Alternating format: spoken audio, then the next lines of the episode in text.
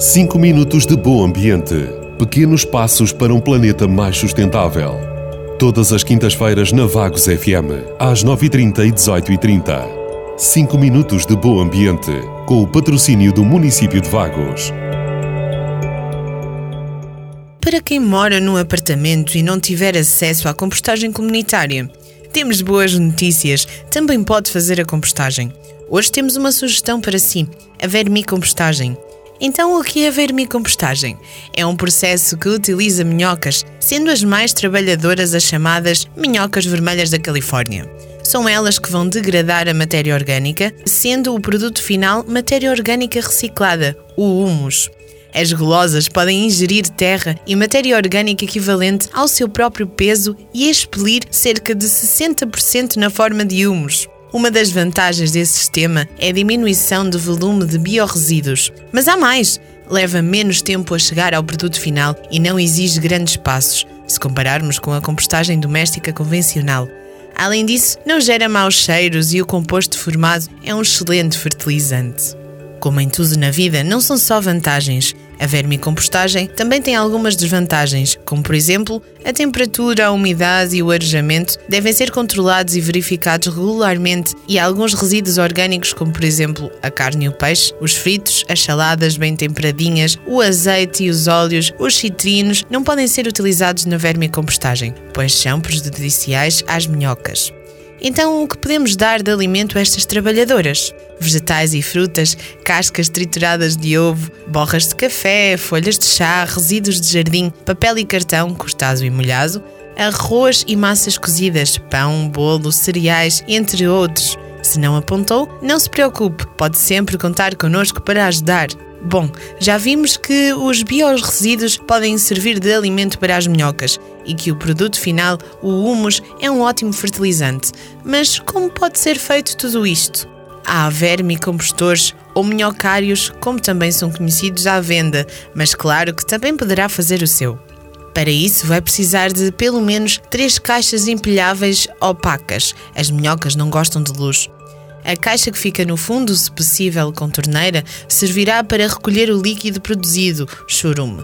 E outras duas serão um espaço de trabalho para as nossas minhocas. Nestas duas caixas deverão ser feitos pequenos furos no fundo, bem como na parte de cima das laterais. Deste modo, facilita-se a passagem quer do churume, quer das minhocas e o arejamento, respectivamente. A caixa de cima deve ter tampa e manter-se sempre fechada.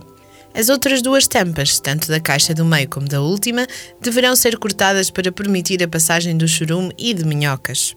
Está pronto o local de trabalho, só falta o conforto interior.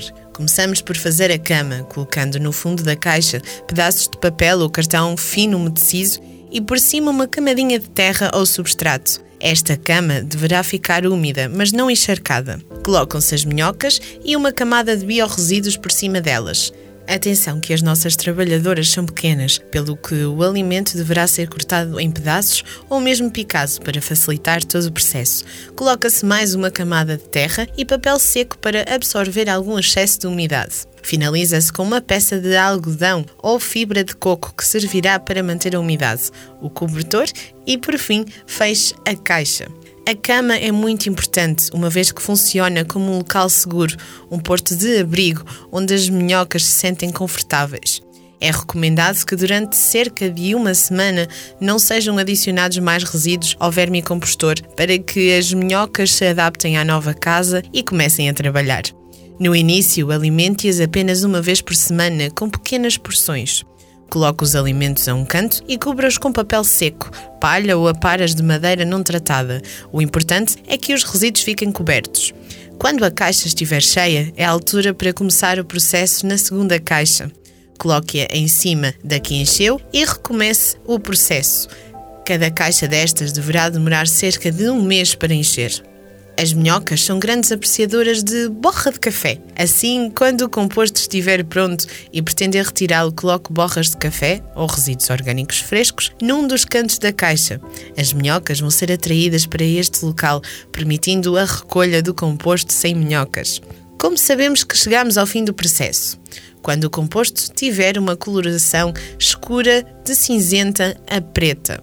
Para manter o verme compostor operacional e as minhocas saudáveis, aqui vão algumas dicas. Não alimente demais as suas minhocas. Se tiver em excesso de alimento, o verme compostor começa a ter mau cheiro. Guarde os seus resíduos numa caixa fechada até ao momento de os utilizar. O arejamento é muito importante, pelo que se deve remexer o material orgânico pelo menos uma vez por semana. Para controlar a umidade, utilize tiras de papel, de jornal, por exemplo. Umidade a mais, papel seco, umidade a menos, papel umedecido. Não se esqueça de ir retirando o churume, líquido que se acumula na última caixa.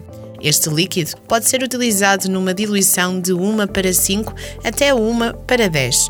Numa diluição em partes iguais, serve para repelir pragas de hortas. Basta aplicar nas folhas quando o sol estiver baixo. Uma vez por semana, adicione cascas de ovo trituradas.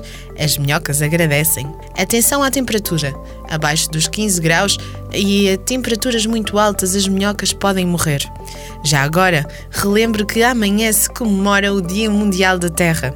Tal parar um pouco e pensar no que podemos fazer para manter este nosso suporte de vida? Não se esqueça que a Terra não precisa de nós, nós é que precisamos dela. Um bom ambiente para todas e todos e até para a semana. 5 minutos de bom ambiente. Pequenos passos para um planeta mais sustentável. Todas as quintas-feiras na Vagos FM, às 9h30 e 18h30. 5 minutos de bom ambiente, com o patrocínio do município de Vagos.